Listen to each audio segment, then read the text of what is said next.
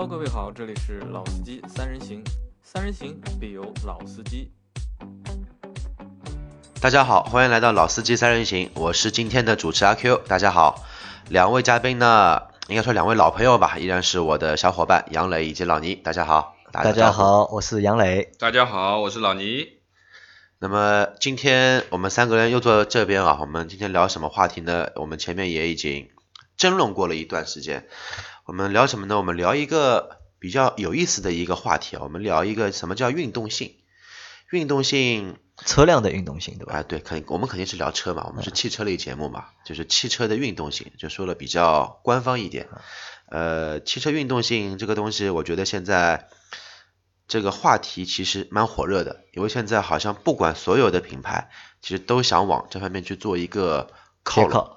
你不管是以前传统的一些德系的注注重我们说舒适感的一些品牌，像奔驰以前特别注重舒适感，现在也开始注重运动套件了。你像日本车，你像不管是丰田也好，X S 也好，本田也好，呃，都开始往这方面做一个发展，甚至于说连。我记得好像是上一代凯美瑞吧，两点零自吸的车，它居然会出来一个叫二点零 S 的一个运动套件版，我真的很搞不明白。所以说呢，想跟大家聊一聊，呃，到底什么叫车子的一个运动性吧。啊，好，那这期节目其实要比上期节目要好啊，因为上期节目我们聊的是豪华车。对吧？和豪华品牌，因为那期节目我觉得离我们相对来说比较远一点。那这期我们就是聊一个比较离我们比较近的，就是运动性。其实前面阿 Q 也说了嘛，就是在近几年的，就是车市当中，几乎所有的品牌的所有的车型，它都会有运动款或者是运动的版本。就是好像就是那辆就是随便哪辆车，就是它只要打一个运动性这个广告或者打运动性这个概念，然后这个车就好像会变得非常好卖。好像就是用户好像对运动性这个概念啊，就是非常受它的一个对非常受它的吸引。面包车还是到 MPV，不管轿车两厢三厢还是 SUV，你不宣传自己有运动型，都不好意思跟别人打招呼啊。对的，其实这我觉得还是一个蛮蛮有劲的事情啊。其实我认为呢，这个就其实有点就是套路的感觉在里面。那我先问问看两位啊，你们喜欢运动款的车吗？或者是运动型的车吗？老倪你喜欢吗？呃，我倒不是特别在意运动的性能，您这个年纪不在意啊，不是特别，当然，呃，稍微有点操控性能，我觉得就可以了，应该应该可以的。就是还是你还是需要就是舒适，还是追求舒适啊，或者是豪华的这种感觉。那阿 Q 你呢？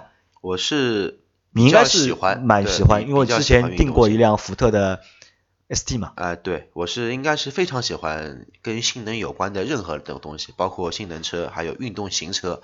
但是，我喜欢的不是运动款车，是运动型车。运动型的，运动型和 运动款，其实当时还是有还是有蛮大的一个差别在上期节目，豪华车跟豪华品牌是是其实是差不多的，对对对，其实是差不 多的道理。那就对于我来说呢，其实我还是看车型的。比如说两厢的车型，我就喜欢就是运动款的。因为我觉得就是车子小嘛，然后又是两厢的，就是看上去比较运动嘛，对吧？那我就比较喜欢。如果是三厢的话，那我就觉得就是运动就没有什么太大意义了。就三厢的车就看上去要大方一点，然后看上去就是典雅一点，我觉得反而就会更更好一些，对吧？反而就是很多 SUV 的话，那我觉得更就更就没有就是运动的这个必要了嘛，对吧？所以 SUV 我们就最最多就分城市 SUV 或者是硬派的 SUV。就是我觉得就不需要怎么样太运动，对，我们也这样觉得。但是现在好像根据每年新出来的一些 SUV 的款式来说，这个说法又站不住脚。为什么呢？你像传统的越野强门吉普，它的大切诺基，它刚刚上市，呃，第一代上市，他说我是呃豪华 SUV，我的目标客户是路虎的客户，我能越野，我能跑。呃，飞出呃，我能跑非铺装路面，我能跑铺装路面，而且我有很好的燃油经济性。但是这两年，呃呃，切诺基大切诺基又出来了一个 SRT 高性能版本，高性能，这个跑的呢，真的是像一只穿了跑鞋的大犀牛一样。穿了跑鞋的大犀牛，而且是穿了一双乔丹的一双大犀牛，又能跑又能跳，还跳得很高。那么传统的一些 SUV 的一些品牌，像奔驰也好像宝马也好，每年总共会出来一个 AMG 的 GLE，之前是 ML 六三，现在是 GLE 六三，宝马 X 五 X 六 M 一直在有，甚至于说真的说非常注重越野的路虎，它的揽胜系列都会有一个 5.0T 机械增压版本，这个马力都超过500匹的，都是讲我这个车跑得比别人快。因为我们前面几期节目我们谈过动力，对吧？我们也谈过操控，嗯，然后也谈过就是油耗，也谈过轮胎。那之前谈的那些东西呢，我觉得呢，相对来说都是很多东西都是有数据可以去佐证的，对吧？我的动力到底有多少？我的马力是多少？我的扭矩是多少？对吧？我的操控好不好？和我的就是悬架啊，和我的就是方向盘啊，和我的刹车啊，都会有关系。那反而呢，就是运动性，其实也是我们在买车的时候就是会考虑的一点。就买，大家都很多都想要一个，比如说比较运动的车，但反而呢，我就觉得运动可能就是更抽象一点，就是我们很难就是用一个就是具体的数值去说这个车运动还是不运动，那么相对来说就会比较抽象。那我想呢，我们在这里呢，先就是让老倪帮我们总结一下，就是怎么样的车，我们把它能够算成是运动性的车。呃，其实今天说的这个运动这两个关键词啊，就是说，呃，我觉得前面两位已经聊了这么多了，那老倪来看法呢，其实是一真一假。一真一假啊？什么叫一真一假呢？就是说，真正的运动，我们说的是真运动的这些车型，还有一些就是按照杨磊的讲法，就是说带着套路的运动车型。我们称之为伪运动的假的运动，就运动 style 是吧？就不是就很多很多车型的什么运动款啊，什么什么款啊。那么其实呃原则上讲，它和它的普通款没什么区别啊。嗯，从硬件的素质上没什么区别，可能只是一些小的改动。那么简单的说一下吧，就是我们真的能够去把它定义成一个运动车型的话，其实第一个就是它在动力性能上面啊，它的加速性能。它的转向的性能，包括抓地的性能，它的整个的操控性能，都能够给你带来真的那种我们说的热血膨胀的这种驾驶体验的乐趣啊，真正的啊，而且还有很多的这种我们称之为高性能版本的运动车型的话，其实很多还有手动挡的车型，不是自动挡，更多的啊，原原来还有很多。那么，如果我们从硬件的这种呃，机械素质上面去看，这称之为运动型的，真运动型的。真运动就是要动力好，操控好，对吧？对。那么这是它一些硬性指标的东西，当然它也有它非常运动的其他的一面，比如说非常运动的外观。非常运动的外观。我相信它你已经具备了这些本身的这些加速性能等等的，那么这些车型可能它的流线型的车身，它本身它的风阻系数啊。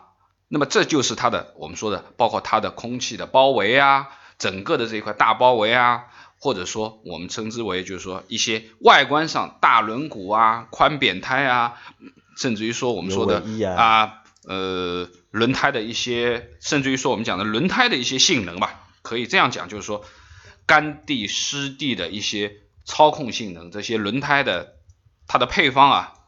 和我们普通的轮胎真真的还有点不太一样，就像上次我们曾经谈过一集轮胎里面，就是说全热熔胎和半热熔胎，对吧？我们称之为高性能的这些车型的话，一般都要配配置到半热熔胎这样子，那才才能够抓得住地啊。我们讲的。那么另外一个就是说，除了外观你看上去它足够运动以外，其实它的里面的内饰也会有一些运动的元素里面，包括我们说的。运动型的方向盘，它可能它的本身方向盘非常的小，甚至于说它是平底的，对吧？那么更加容易把握，甚至于说我们说它的转向的转向的圈数啊，我们说都是很小的。那么包括还有就是很多车型，如果说它是自动挡车型的话，它可能它的换挡拨片啊啊，运动型车的换挡拨片啊，包括你坐的这个位置，它的完全类似于像，当然没有没有说完全像赛车这样子太。太离谱的这种座椅啊，可能它是一个运动型的座椅，它的两侧的承托，特别是在你腰部这一块的承托啊，它的桶形的这种座椅，那么它也是配合你的运动这两个字而生的。那当然，嗯，你整个的车内的氛围啊，车这个座位的颜色可能是火红色的啊，颜色非常的鲜艳，乃至于可能还有很多运动的打线啊，呃，或者说。呃，我们讲的这个车内的一些氛围的这种灯啊啊，红色的、蓝色的，就是非常跳的颜色。啊，当然也不会缺缺少了一些它一些专用标识啊，比如说我们说的很多很多品牌的啊 M 啊，或者说 STI 啊，或者说 Type R 啊等等，包括奥迪什么 RS 啊等等。那么就是说这些东西总称起来，我觉得才能够说这是一辆真正运动型的车。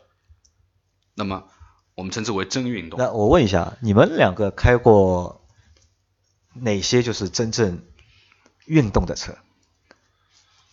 小区开过哪些？蛮多了，蛮多了，报报一下，听一下。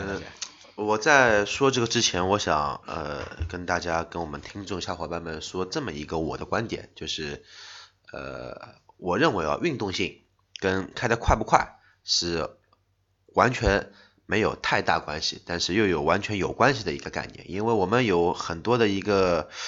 呃，可能说我的朋友吧，有一个误区，我认为是误区，他们就认为开得快就是跑直线跑能快的车就是操控性比较好的，或者说它是具备有运动性能的。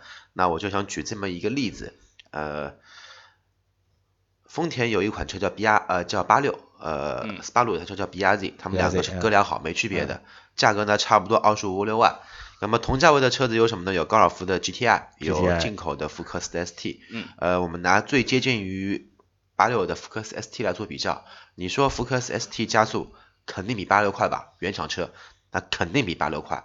那么你说，那么我们又换一个角度去说，你说同样跑一个三公里左右的一个中小赛道，你觉得八六的圈速会比 ST 慢吗？我觉得不会，不太可能，不太可能。其实我想说的理念就是，你的马力跟你的操控。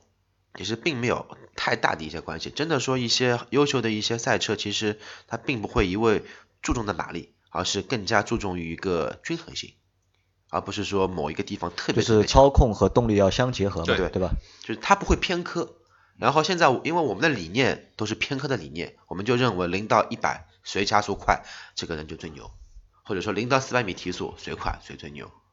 因为这个其实也是就是很多厂商在做销售的时候的一个套路嘛，就是会喜欢去标榜自己的车就是百公里加速能够进个七秒啊，还是进八秒啊，还是进六秒啊。你像现在的帕萨特、迈腾和 Super B 这种车，零到一百两点零 T 的车进七秒、六秒八、六秒七很正常的。但是你会开这个车去跑一个高速的弯弯道吗？我觉得你跑不过去啊，对不对？扯远了，我们说说刚刚杨磊问我的开过什么性能车吧。呃，我认为的性能车可以从两方面来说吧，一种是赛车，纯粹赛车，那可能说我之前有开过 Polo 杯的，呃，Polo 新人杯的那种，完全就是一个车壳的车。然后也有开过相对于相对于比较运动的一些系列，比如说像呃 E 九零的三二五，呃，E 九零的三，对，E 九零的三二五，不是现在的三三二五，还有像。呃，让我想一下，车比较多，比较平民廉价的，我觉得改装过后的一些马三和福克斯，其实也具备一定的操控性，他们圈速也不会慢。是改装改装过的，前提是有经过一定的一些改装过的。那么稍微好一点的说，比如说像 C 六三啊，像 M 三，甚至于说奥迪的 S 五，像高尔夫 R 等等这么一些钢炮系的车都比较熟悉。然后开过印象最深的一台车，其实还是九幺幺系列，因为超跑像老的四三零啊、二八也都有驾驶过，但是那个车真的是只能作为一台周末车，周末车。然后九幺幺呢，是你能上下班开，也能周末去嗨，比较均衡的一台车。那九幺幺其实不不能算嘛，我觉得九幺幺已经不算就是运动型车了，因为它其实已经可以划到就是。Supercar 的这个跑车级别里面去了，算跑车了。Supercar 算不上，因为看系列，看系列。如果说你是标准的九幺幺，连 S 都没有，你只能说算是一台 GT 车。对，它有一个 Supercar 的壳嘛，应该。对对对，对吧？就是这个，我认为啊，就也还不在我们的这个讨论的范畴里面。我们可能就讨论的就是那些就是运动型的车，可能还是以就是偏民用的，就是多少多少价位以内吧？我觉得就四十万以内吧，就是四十万以内。那么像。大众双剑客、尚酷 R、高尔夫 R 啊，高高尔夫 R，其实 GTI 的话也能算一辆，就是 GTI 也能算，但是它可能说会比尚酷 R、高尔夫更加入门款，因为先是 GTI，再到高尔夫。对对对，嗯，老倪开过？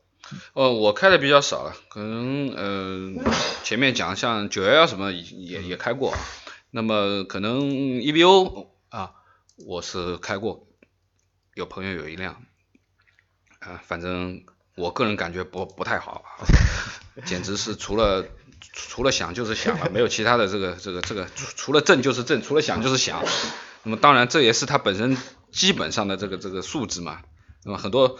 呃，这个这个有个故事的，就是我一个朋友，就是那个时候是完全热血沸腾的去五十万买了一辆 EVO，三个月卖掉了，他实在受不了了，因为老婆在那里骂，你知道的，完全就像坐在地板上一样，根本一点避震都没有。那可能这个是什么呢？这就是一个就是 这是一个笑话笑话。不是这个其实也不是笑话，就是越运动的车，可能它的舒适性。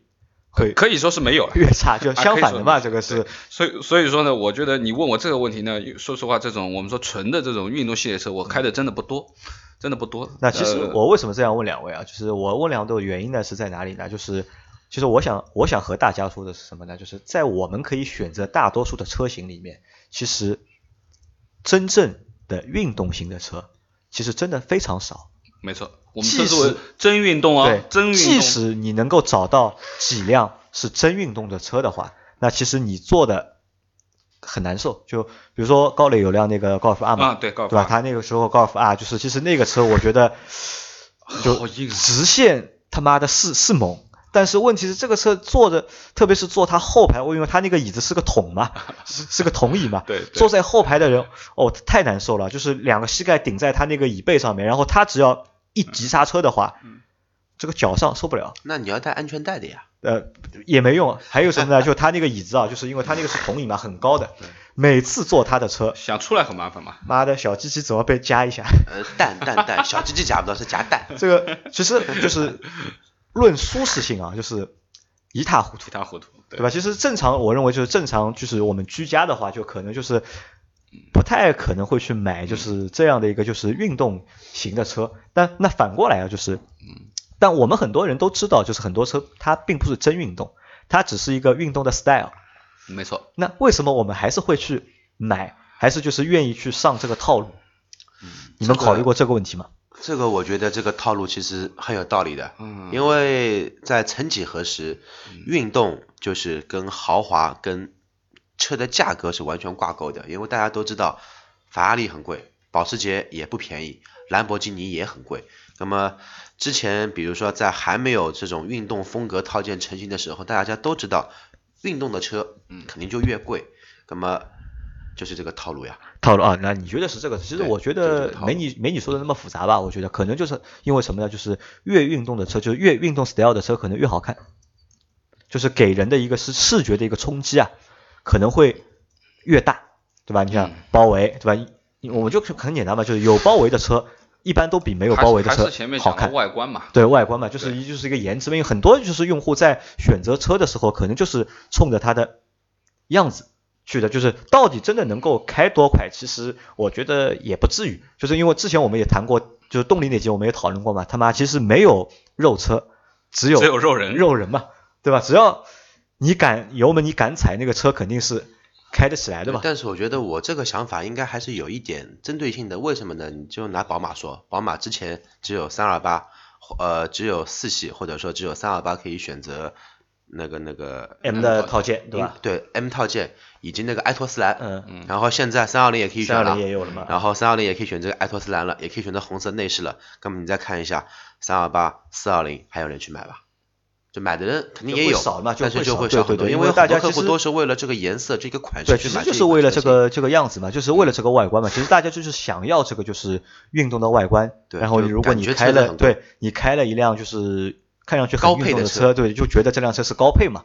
对吧，因为我们之前也也提到啊，其实车的发发展方向其实无非就几个方面嘛，对吧？从开始的就是我们刚从入门的话，就是可能就你也不要去考虑什么东西了，就能够有代步，对吧？能够遮风挡雨，开得起来就可以了。然后往上走一点的话，就可能往运动性去发展，然后再往上可能就往豪华性去发展。啊，而且相反呢，就是相对来说呢，对厂商来说，就是把一辆车做得更运动一点的成本，肯定要比把这辆车做得更豪华一点成本会来的要低。嗯。那可可能是，所以说，就是我我觉得是这样，就是如果说按照你前面说的，就是把一辆车做的呃，运动一点要比做的豪华一点成本来的低的话，只能是外观吧。我就是说伪运动的这个这个 这个前提下面是可以说得到啊，就是这个运动的 style 嘛，对吧？就我们就说这个样子嘛，对吧？那其实我觉得就是我们在买的过程当中啊，就是买的过程当中呢，就是还是要去分清楚，就是这个车是到底是真运动还是假运动。那如果你真的是想要一辆运动型车的话，那可能就是真的要眼睛要睁大一点，要好好的去研究一下它的参数啊，去研究一下它的各项的一个技术指标，到底是不是符合你要的那个运动性，而且就每个人要求的运动性还不一样嘛，对吧？如果你只是单图图它一个就是有一个运动的外表，那可能就是我觉得就相对来说你就也好选嘛，就哪个车每现在所有车型都有运动款嘛，都有运动款。都有运动这个版本，而且以前都是好像我看运动版本都会放在最顶配的下面的一档，嗯，现在好像很多就是又降档了，很多就是比如说入门车型的就是第三个配置或者第二个配置就是运动版了，那这个其实我觉得就是也是就是商家啊就是在这个上面就是尝到了一个很大的一个甜头，所以把这个东西也就通通推出来。对，其实我就想到一个段子，我不知道干我不知道能不能说。因为我们这个节目是面向公共大众的，因为我想说什么呢？我先说吧，反正大大不了这一段被垮掉。呃，我的理解是这样的，这个呢就跟每一个男人都会梦想自己有一个女郎，女郎可能说封面女郎身材很性感的，那么我们怎么样去辨别一个 呃女人身材真的很性感，是真材实料的呢？那么我们要看她的资料。看她的一些底蕴、血型、星座以及出生年月日，我们来判断一下。其实卖，其实找一台你所喜欢的运动型的车，道理是一样的。你不要看上去某个地方很大，你就要去买，实际一用下来一看，哎呦，跟我差不多，那就吃亏了嘛，对不对？啊，你这个消耗我们听不太懂啊。我倒是觉得，如果说我们呃去把运动性能做一个定义的话，为什么现在说的这个运动款的车这么好卖啊，或怎么样？那我问两位，我们说的八零后、九零后吧，是不是你开了一辆带着运动的外观，或者说带着运动的内饰，颜色很骚包的车，更容易撩到妹呢？这个我觉得倒没有吧，我觉得。够。坐上一辆普通的车的感觉和坐上一辆。呃，如果要说到撩妹的话呢，我个人觉得，首先，呃，开车不喝酒，喝酒不开车。你去酒吧不可能像以前一样，梆，台子上面一排，我有把什么什么车钥匙，现在已经没半毛钱用了，因为妹子也知道这个车最便宜的就二十万，甚至于二十万都不要。那么更加多的是靠你自身的一个软实力，你的魅力。所以说呢，那这样就是我们因为前面也说了嘛，就是运动性和运动款对吧当中的区别，就是其实。内容也就这么多嘛，对吧？那我们让阿 Q 来和我们细数一下，就是我们有哪些车打着运动的旗号，或者是穿着运动的外衣，对吧？但其实这个车一点都不运动。我刚刚想说，我先说一辆，好吧，我先说一辆。你先别，你别把我的给说掉就可以了。好，我说一辆，你前面也说过，因为那辆车我去试过，CT 两百 H，好车，出过。一个就是 F Sport 套件版，对，是什么运动套件版。然后这个车我去试过，然后因为那天我去试之后呢，我没有带驾照，然后他就不让我开嘛。然后他说你坐着我来开，就是让我试乘，不让我试驾。然后呢，我说好的，那你来吧。然后就开了，开到马路上之后，他说你感受到动力了没有？我感觉不到动力啊。我说没有呀。他那说你等一下，我把它切到 S 档。因为他那个车有 S，档它有一个 Sport 模式，对 Sport 模式。然后他说我踩地板油，你感受一下。他说你安全带带好，或者你手抓好，我就抓好了。然后他就踩到底，就听到，因为是其实声音也不是很响，就是他说你感受到了吧？我说我没有感受到，还没有开始就已经结束了。对的，还没有开始就结束了，就然后这个车就被我就是回来就被我就是和朋友。说吧，就这个车，而且你不要说那辆车的，就是运动套件装好之后，真的是很好看的，然后非常具有运动性，又是两厢的，又是比较小的一辆车，但是实际上乘坐下来的感受就是和运动半毛钱关系。那就跟我刚刚说的那个比喻一样的呀，就是你看到它你很兴奋，但是还没开始就已经结束了。那小徐有没有啊？就是还有没有和我们就是可以分享的，就是关于就是穿着运动外衣的不运动的车？我其实也在想，但是我觉得比较我们说像我们这种屌丝比较消费得起的，我就想到一台凯美瑞。为什么说凯美瑞呢？因为凯美瑞曾经包括现在吧，它也有出来两款，一个是 G 系列商务版系列，还有一个是叫 S 系列。然后曾经的就上一代四速变速器的凯美瑞2.0，它出来过 2.0S，相比它的 2.0G 的话，就多了一个双排气管，16寸钢圈升级到十七寸，然后呢，据说据说就是运动性增加了很多，但是 我说实话，我也不奢望一台凯美瑞能给我怎么样的一个运动性，因为凯美瑞给我们的感觉还是一辆比较中规中矩的中级车的一个感觉。然后，因为凯美瑞可能因为它的那个造型啊，就是我觉得就是如果真的要把它运动点的话，还有可能。但你们有没有看到过雅阁的运动版？雅阁就基本上我觉得不能做运动版了。雅阁运动版好像还真没见过啊，因为那个车其实因为样子的就是它外形的关系，就是很难就是把它运动起来嘛。嗯，我倒是想到一辆啊，就是前几天我们在聊的王琦同志要买的车啊，就是我们称之为皇冠的运动版。就皇冠的运动版啊，对，这个这个也是，就是我和王王琦说的嘛，我说这个车就很奇怪嘛，就皇冠给我们的感觉是一辆就是很高端的，对吧？就是行政级的车，对吧？然后你要把行政级的车做成运动款，就是就很奇怪，就像你上面穿了一套西装，对吧？下面穿了穿了一双运动鞋，呃，当然，对吧？就这个感觉就是。蛮奇怪，就可能会觉得会潮，但也蛮潮的，看上去对吧？但是我觉得这个这个感觉就很奇怪的。我估计这个设计师在设计这个车啊，不是这个设计师，这个产品产品研发师吧，在研发这款产品的时候，估计要么吃错药了，要不就是脑门子被什么东西给夹过了。那我觉得那也也可能就是什么呢？也就是因为就是他们觉得中国用户，你只要打运动两个字。就会买账，就中国用户就会买单，可能就想的还是相对来说比较简单一点。那反而呢，就是我觉得，就是我们倒可以给厂商提些意见，就是不要老是动运动的脑筋，对吧？就是可以动动脑筋嘛，看怎么样把车做的就是更舒适一点。对吧？功能更多一点，就是我们到到时候不一定要豪华，因为你可能要达达到豪华的话，可能就成本会高，就用户也并能够接受。但是除了运动之外，我们我我认为大多数用还是有除了运动之外别的偏好的。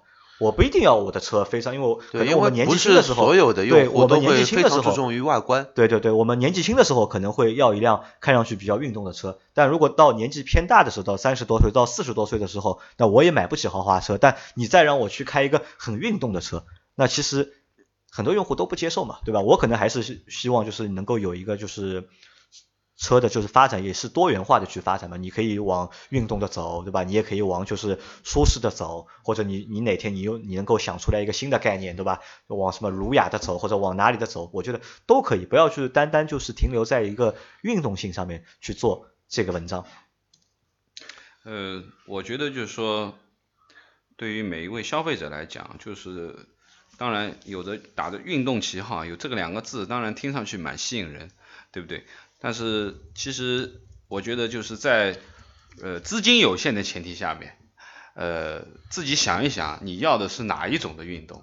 是真的运动呢，还是说你只是需要一个运动的壳子，或者说的确是一个外貌控，然后的确很漂亮或怎么样？那你不要去考虑，你更多的考虑品牌。考虑它的漂亮，对吧？也不要去考虑太多的运动性。当然，我相信现在有很多的车，因为越来越好了，相对来说也是能够稍微玩一玩的啊。你不要不要不要太离谱的话啊。当然，就说你能够去选择，我们说纯正的，每一个品牌里面都有它非常纯正的一个运动车型，那么这才是我们称之为真正的运动，对吧？好好，那。这期节目差不多也就做到这里了，然后这期节目应该是我们的第四十几期，四十九期，哦，已经是第五十期了，对吧？啊，好，其实我们节目做了将近两个多月嘛，是呃三个月有了吧？应该我们是从一月一月份开始做的吧？一月份开始做的，做到现在已经做了五十期了，然后其实也非常感谢感谢大家的就是收听吧和对我们的一个支持和关注吧，然后希望大家能够就是加我们的那个公众号去搜老司在微信里面搜老司机三人行能够找到我们，然后加入我们的聊聊天的那个讨论的群，然后我们后面也会出一集关于我们五十期的一个特辑的一个栏目和做一些就是新的东西给大家，好吧，那这这期节目就先到这里，谢谢，好，拜拜，谢谢大家，希望在下期节目能继续跟大家再聊一聊我们这些车这点事情。我们下一期见，好，拜拜，拜拜。